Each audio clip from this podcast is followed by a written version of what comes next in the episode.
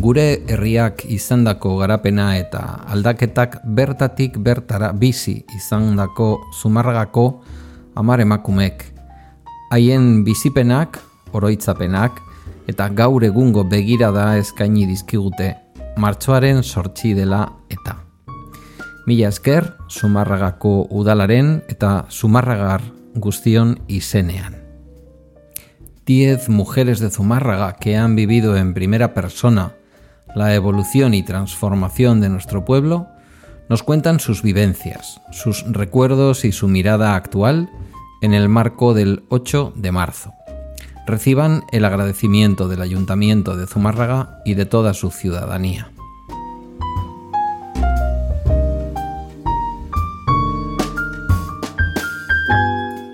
Zumárragako emakumeak.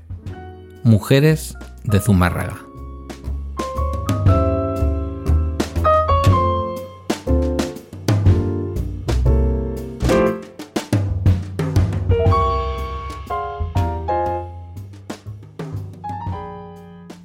Nombre es Carmen Murillo y naciste en Badajoz, en el Valle de la Serena, eh, en el año 1953, Carmen. Sí.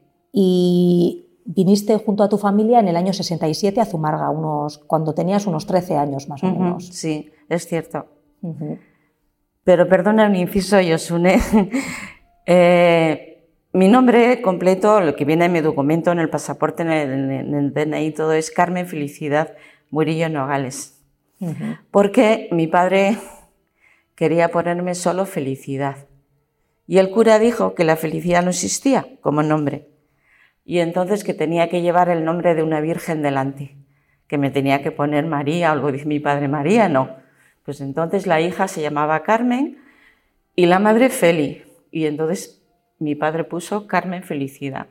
Y, y es el nombre que tengo, Carmen Felicidad. Ujú. Pero todo el mundo te llama, como, te conoce como Claro, Carmen. la felicidad desapareció.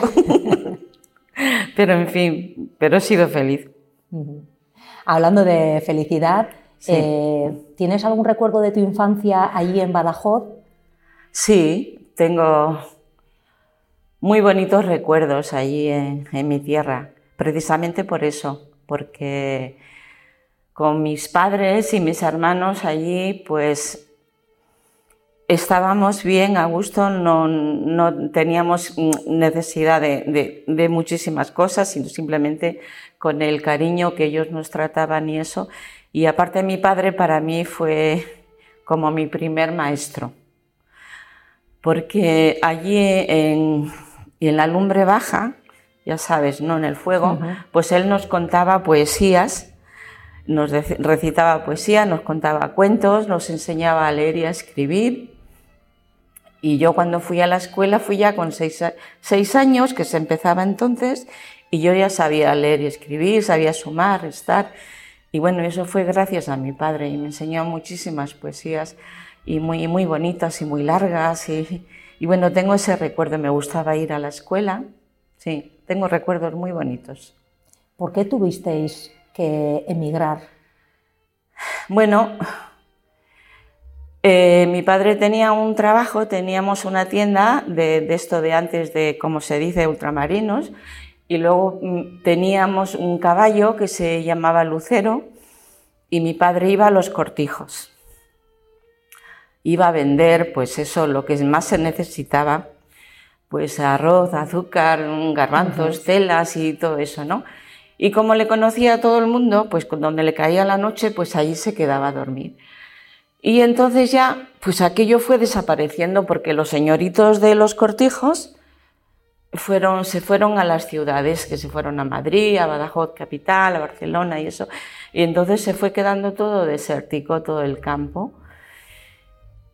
Y claro, entonces, mi padre, ¿qué pensó? Pues irse a Alemania. Se fue a Alemania en los años 60, que por cierto, él fue emigrante también como yo. Y, y bueno, pues estando en Alemania, que se tiró de los años ses- 60 al 63, se tiró tres años, pero tuvo un accidente muy grave. Le dieron por muerto prácticamente. Tuvo un derrame cerebral, una apoplejía y se quedó prácticamente muerto porque estaba quitando las nieves de los raíles del tren y eso, ¿no? Pues el caso es que este primo le arregló todos los papeles a mi madre y con mucho orgullo, pues sin saber leer ni escribir, se fue a Alemania a cuidar a mi padre. Y estuvo allí tres meses, a consecuencia de por qué vinimos a Zumárraga, ¿no? Perdonad, pero me emociona. Tranquila. Bueno, pues en aquel tiempo teníamos un tío aquí en Urrechu, que era peluquero y hermano de mi madre. Y cuando ya le dieron el alta a mi padre, porque se recuperó, claro, le dieron el alta a mi padre, ya pues se venía para el pueblo, para, allí, para Extremadura, pero se pararon una semana aquí a visitar a mis tíos. Y entonces estaban haciendo las casas de hierro y a mi padre le gustó. Y con el dinero que ganó allí en Alemania, pues dieron la entrada del piso y ya pues con la idea de venirnos a vivir, pero claro, mi padre tenía que estar un año y medio de convalecencia.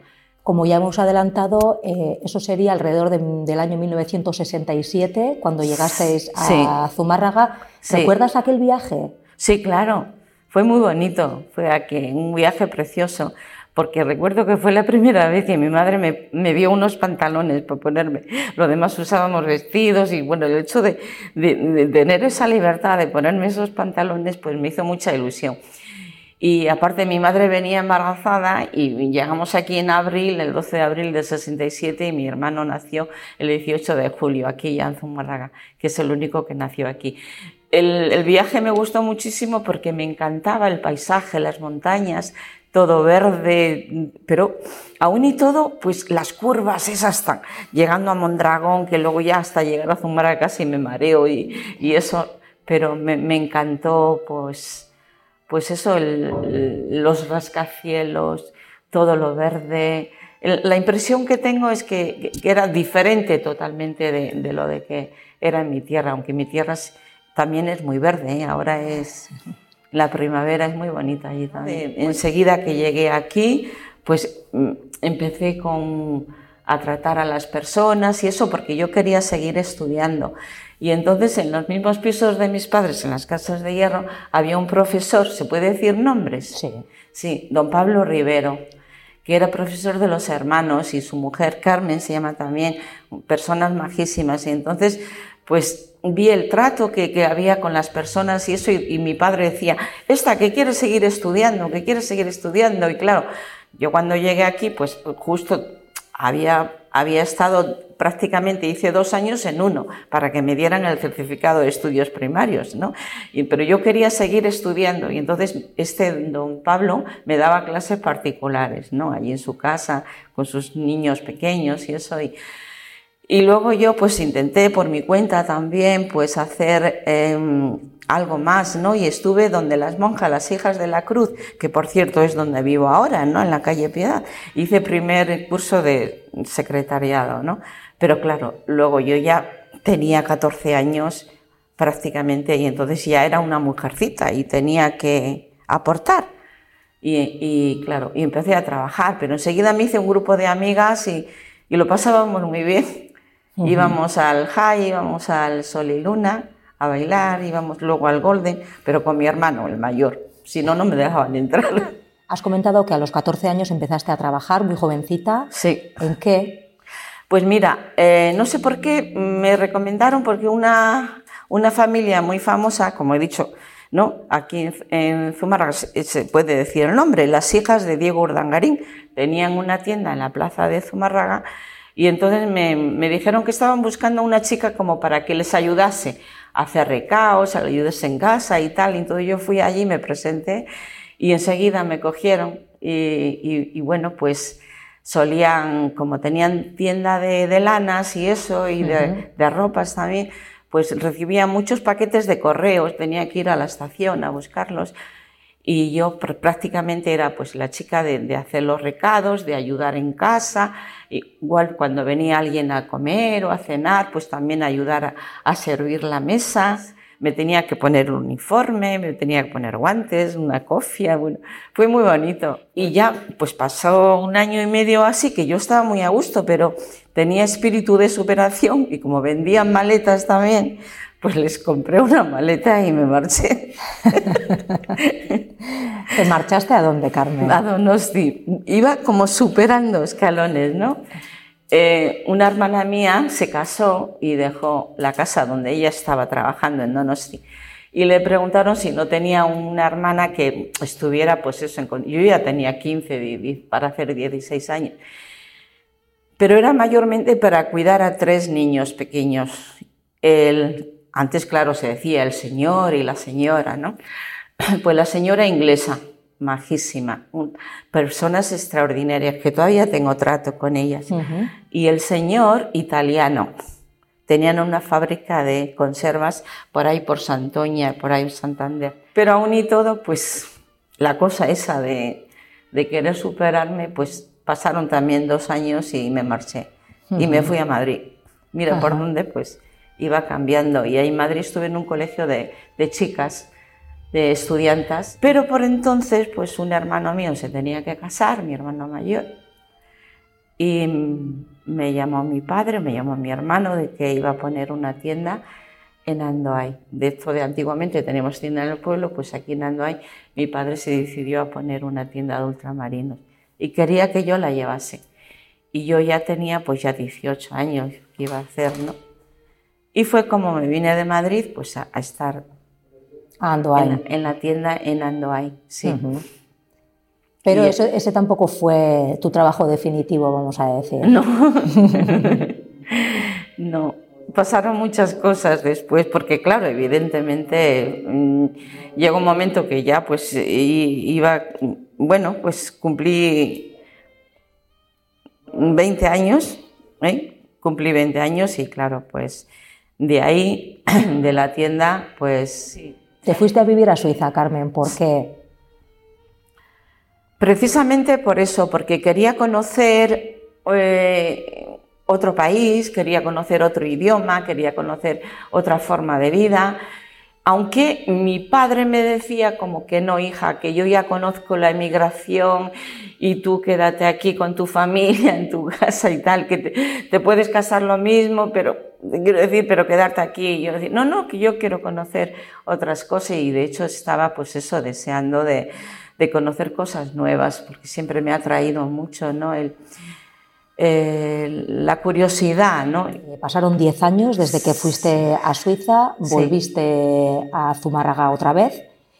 Sí. Después de 10 años, eh, otra vez volver a, tu pueblo, ¿qué, impresión llevaste? Eh, ¿Viste a una Zumárraga diferente a la que dejaste después de estar tanto tiempo fuera? Pues sinceramente sí, yo mm, chocaba mucho con la mentalidad cuando venía incluso de vacaciones, ¿eh? porque resulta que vine en el año 82, antes de venirme definitivamente, vine pues un, mes o un mes y pico de vacaciones y me cogió aquí el golpe de Estado. Ahí va, y estaban hablando, porque igual se cierran las fronteras, porque igual no sé qué, no sé cuánto. Y entonces, esto no puede ser, pues si cierran las fronteras yo ya no me puedo ir a Suiza otra vez. Estaba de vacaciones, claro. Y no, y bueno, pues por visto aquello se controló y se quedó en agua de borrajas o lo que se diga, ¿no? Y, y bueno, pues aún y todo yo veía, pues no sé, mucha tensión en el ambiente aquí en España. Pasó aquello, yo me volví y luego pues a los dos años así, pues nos vinimos definitivamente. Eran los años 80 ya cuando volviste a Zumárraga. Eh, nos, nos, acabas de comentar que te encontraste a un pueblo distinto, eh, mentalmente un poco más eh, cerrado. Fueron años de mucha tensión política.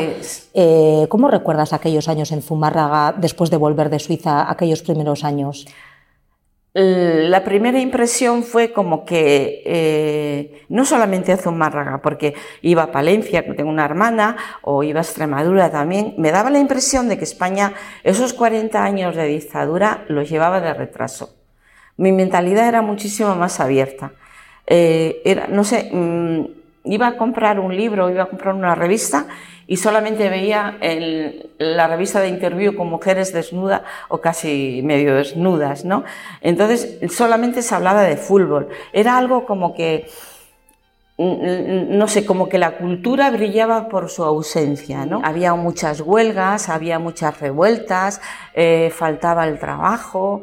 Dentro de todo el ambiente que se vivió en los años 80, casi hasta, hasta llegar a los 90 y unos cuantos, sí. Eh, tenemos que hablar también de la droga porque eh, sí que fue una realidad que estuvo muy presente, sobre todo aquí en Zumárraga, y desgraciadamente tú la viviste muy de cerca porque eh, tocó alguna experiencia en, tu familia, Carmen. ¿Cómo recuerdas aquellos años de la droga aquí en Zumárraga, en el pueblo?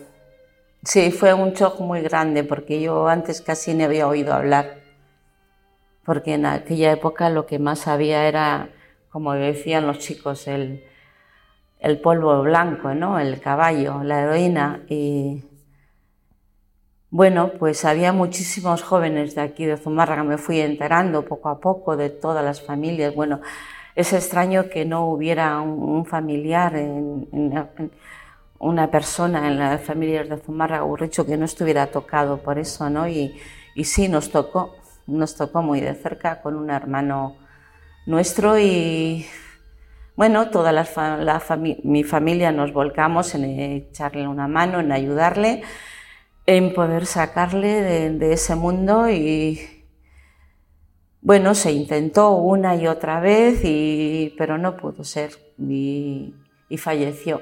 Falleció mi, hermano Pedro en el año 93 pero es que antes que mi hermano fallecieron muchísimos más chicos y chicas, después también fallecieron y fue, fue tremendo lo, lo, que se vivió en aquel momento. Hubo sobre todo muchas generaciones que, que, la droga les tocó muy, muy de cerca. Eh, ¿Cuál crees que fue el motivo? ¿El desempleo, la falta de trabajo, el ambiente tan tenso y tan y tan raro que había en aquella época empujó a tantos jóvenes a, eso? Yo considero que más que nada fue no tanto en sí igual la falta de trabajo, sino el desconocimiento. El desconocimiento de lo que podía ser. Porque esa misma pregunta que tú me has hecho se la hice yo a mi hermano. Mi hermano tenía su propio negocio, Tenía su novia, tenía su coche, su furgoneta, su almacén, lo tenía todo, no era por falta de trabajo. Pero fueron a un concierto a Donosti y a la vuelta, pues eh, uno de sus amigos le ofreció. Y yo le pregunté a mi hermano, ¿pero cómo pudiste, pudiste tú caer en este mundo, en esta historia? Pues que no sabíamos lo que era, Carmen, no sabían lo que era, y probamos, y por probar, pues mira, luego pues la historia fue que, se engancharon los mismos chicos y chicas, y, más jóvenes y más mayores, y, y Zumárraga y Urrechú, junto con otros pueblos de Hermua y por ahí, me parece que fueron los pueblos más, más azotados de, de aquí, de, de Euskadi. Y fue muy, muy duro, lo, lo viví con mucha tristeza, con mucha tristeza. Y luego, claro, nos preguntábamos, pues, ¿qué es, qué es lo que había? Pues ayudarles a, que se resertaran y de que se, hizo el proyecto Hombre, pero no sirvió para nada. Y bueno, en su momento sí, pero. Falleció en el año 93, eh, Carmen. sí. Y has comentado durante la entrevista que en el año 94 eh, vuelve un poco el yoga eh, a tu vida. Sí. Y cuando falleció mi padre, yo, aquello ya se me quedó muy marcado, ¿no? Porque, porque con él se fue como mi primer maestro, mi maestro espiritual, aparte de ser mi padre, ¿no?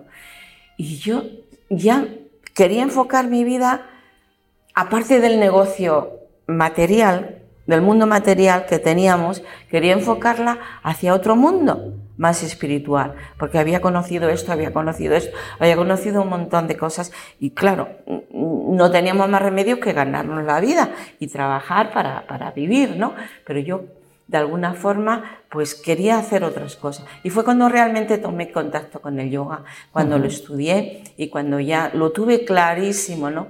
De que mi vida iba, iba a ir encaminada hacia, hacia ese mundo.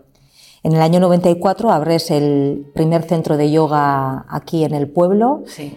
Mm, ¿Cómo, cómo se vio? Porque hoy el día el yoga es algo muy habitual, que lo practica muchísima gente, pero en aquel entonces, además en Zumárraga, Sí. no sería algo muy No, no fue, no fue fácil. Mm, de hecho, a ver, yo siempre he tenido, pues no sé cómo explicar, mm, algo como que cuando he tenido algo en mente y en el corazón, pues como el universo se ha confabulado para ayudarme, ¿no? Para, para echar una mano. De hecho, eh, cuando he comentado antes que iba a poner en Zumárraga el centro y por circunstancias no pude hacerlo, entonces vino a compensar esto y entonces esa persona que me dijo, bueno, pues tenemos un local allí en Urrecho y tal, y eso pues me ayudaron mucho en ese momento ellos y yo dije, ahora es la mía. Mis primeros empieces fueron muy bonitos, de hecho el día que lo inauguramos aquí, el 15 de diciembre del 94 y luego ya empecé a dar las clases en el 95. Carmen, has tenido una vida llena de vivencias. eh, para terminar, eh, ¿cómo estás viviendo eh, esta situación de pandemia? ¿Cómo te ha afectado? Si te ha afectado de alguna manera.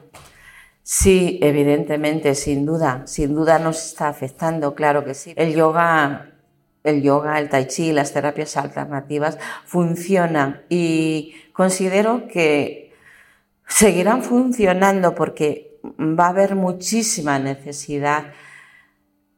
Nos vamos a ver todos afectados por la situación, por la ansiedad, por el estrés, por la falta de trabajo, por el cierre de negocios. Quisiera pun- puntualizar que se me ha, se me ha pasado. Durante 10 años, del 2003 al 2013, pertenecí al, al grupo de mujeres de Raldachen. Quisiera hacer un pequeño homenaje a Nilda Susana Gorbein, que era la presidenta. Y claro, todos mm, lo que es el, el deseo de poder mm, colaborar a hacer un mundo mejor, me refiero en el mundo de las mujeres, de cara ya al 8 de marzo, en el mundo de, de las mujeres, que no haya más muertes, que no haya más asesinatos, que podamos vivir en un mundo en paz y, y de alguna forma pues ayudar también a colaborar a la igualdad de condiciones, no, que parece como una utopía, pero que no es, que se puede llegar a, vivir en, en paz entre hombres y mujeres y, y no llegar a, a- a vivir así como estamos las mujeres continuamente, que se oye esa frase, hoy una más, ¿eh? al día siguiente, hoy una más. Y todos los años igual, y todos los años igual. Entonces mm, le pido tener paz.